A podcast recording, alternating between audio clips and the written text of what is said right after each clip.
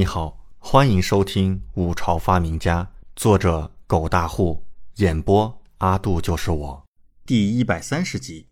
太子奉旨前来共用早膳，有被发现的危险。李准内心有些慌，如果真被这女人发现了自己想要抢的地图，他不会直接砍了自己吧？完全有可能，必须掩藏自己的想法，开启否认三连。没错，就是。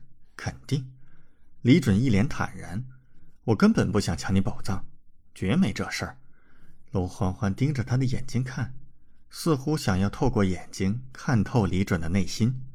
李准讪讪道：“小欢欢，你总得给我时间吧？你看第二关这么难，我也一时半会儿没法子呀。还有，你也看到了，这几天我要忙书房的事情，实在抽不开。”这次楼欢欢没说话。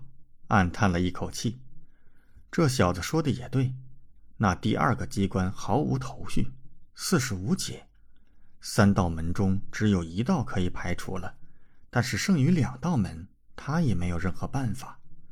他经历过这个机关，知道若是再误入一次，他也不敢保证自己能活着出来。里面的机关实在是太可怕了。这小子纵然才气无双。但是对于机关又有什么办法呢？他也确实有些强人所难了。李准注意到他的神色变化，立刻趁热打铁：“再给我两天时间，两天后我一定陪你去实地考察。”楼欢欢看了他一眼，稍微点了下头后也没说话，抱着剑离开了。这家伙去了有什么用呢？哼，没什么用。自己这么难为他，是不是错了？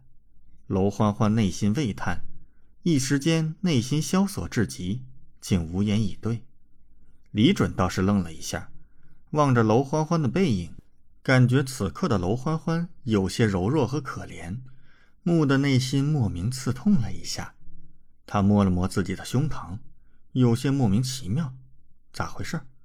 突然的落寞，还有，难道他心脏不行了？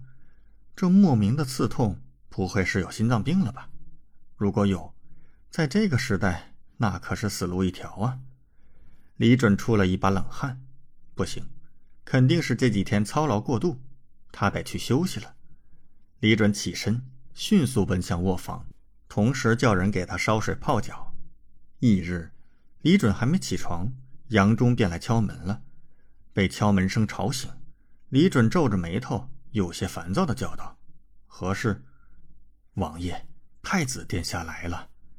杨忠在门外叫道：“太子。”李准怀疑是不是听错了，太子来这儿干什么？你说谁来了？王爷，是太子殿下。太子殿下和林公公正在客厅候着呢。杨忠语气有些紧张。林公公是太子身边的宦官，杨忠以前的顶头上司。好，我马上起来。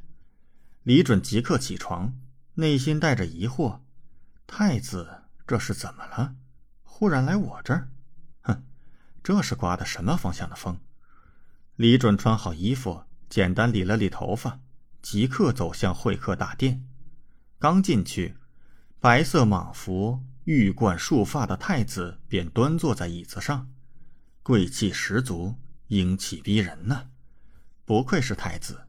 旁边的林公公恭敬垂立，眼眸第一时间便看向李准。太子皇兄，李准上前拱手行礼。他虽然已是王爷，可是依旧在太子之下呀。太子眼眸微微一凝，目视前方，都不看李准，神色有些不自然，语气淡然道：“六弟不必拘礼。”李准走到旁边的椅子坐下，随即直接问道。不知皇兄前来所为何事？太子突然造访，很是莫名其妙。这时，旁边的林公公看了一眼太子，上前一步，笑着说道：“景王爷，太子殿下受陛下口谕，过来与王爷共用早膳。共用早膳。”李准一愣，眼睛瞪大：“啥玩意儿？还有这样的口谕？共用早膳？”是的，林公公看了一眼太子的脸色，发现太子不经意间脸色微微抽搐着，顿时他强笑着点头。他也不知道，陛下为何忽然下这样莫名其妙的口谕。李准摸了摸鼻子，不知道李正这是何用意，还是第一次见到这样的事儿。但他立刻道：“哼，皇兄愿意过来，那是皇帝的荣幸，与皇帝共用早膳，好啊。”杨管家，立刻吩咐膳房，让他们准备早膳。本王今日要和皇兄太子共用早膳。感谢您的收听，请继续收听下一集。